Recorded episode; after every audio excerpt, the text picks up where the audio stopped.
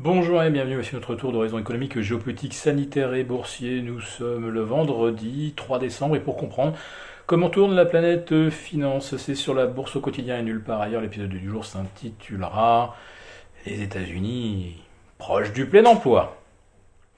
Alors évidemment on attendait, et c'était le point d'orgue de la, semaine, euh, les chiffres du NFP, Non-Farm Payroll, c'est-à-dire les créations d'emplois, tous secteurs confondus.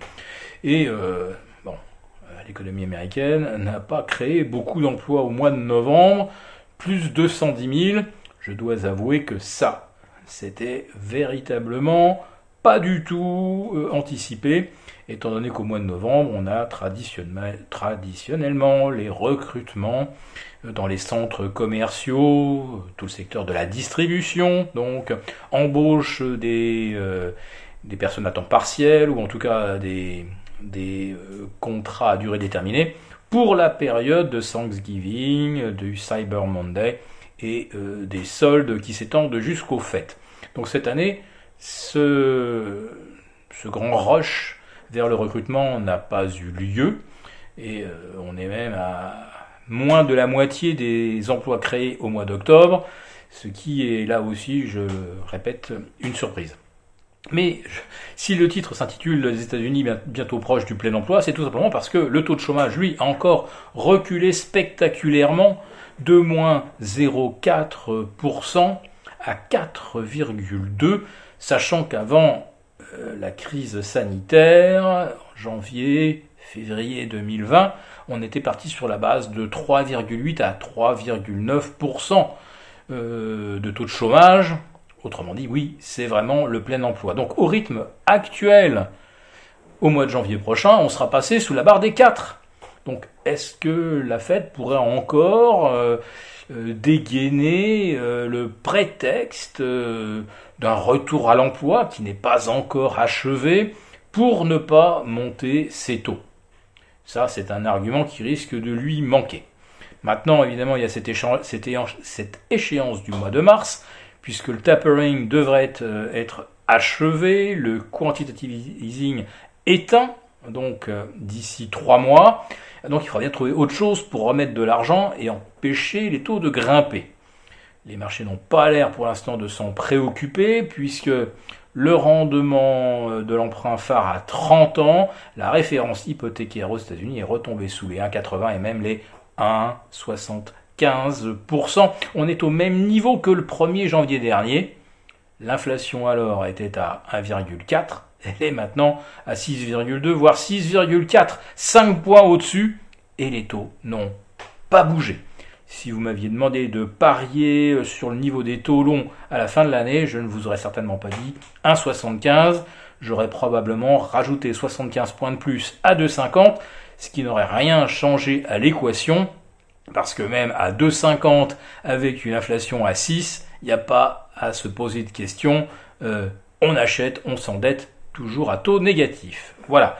Donc ça c'est euh, un des aspects. Maintenant euh, les actions, eh bien les actions vont terminer la, semaine en hausse, en tout cas à Paris, plus 1,20. C'est un petit peu plus chahuté, un peu plus discuté aux États-Unis, mais grosso modo, euh, après le coup de bambou de vendredi dernier, on a redouté évidemment un scénario de type février 2020. Euh, hein, on a l'impression de revivre le même cauchemar, euh, un nouveau virus qui va tous nous tuer, et, les marchés, on va tout fermer, on va, on va confiner, on va arrêter l'économie. Bon non, bien sûr que non. je le répète, Goldman Sachs et d'autres, eux, voient les choses avec euh, beaucoup plus de calme. Et euh, pour eux, euh, pour l'instant, Omicron, c'est un gros rhume. Voilà. Donc malheureusement, tout le monde n'en restera pas au stade du gros rhume, mais globalement, ça ne peut pas servir de prétexte à refermer complètement les économies. Donc, les, les indices boursiers n'ont pas craqué comme en février 2020. Il n'y a pas donc d'invalidation de la tendance haussière moyen terme. Les canaux haussiers sont préservés. La seule chose qui doit vraiment nous inquiéter, c'est qu'il y a de moins en moins de valeurs américaines pour faire des sommets historiques. Et euh, on va dire que les locomotives pour tirer les indices sont de moins en moins nombreuses. Oui, c'est un petit peu comme euh, un train qui essaie de traverser, vous savez, les rocheuses. Il y a des grandes pentes de dizaines de, dizaines de kilomètres. Donc si vous mettez 5 locomotives, ça passe à l'aise. Si vous en mettez 4, vous avez un convoi qui peut monter à 35-40 à l'heure. Si vous ne mettez plus que 3 locomotives, ça commence à devenir compliqué et ça avance au pas. Avec deux locomotives, ça n'avance plus et le train repart en arrière. Et euh, je dois dire qu'aujourd'hui, on n'a plus que 5 ou 6 vraies grosses locomotives à la tête du marché américain. Et Apple, euh, la plus grosse locomotive, pourrait bien euh, partir en révision. Euh, Apple qui a annoncé hier qu'ils anticipaient 10% de commandes en moins.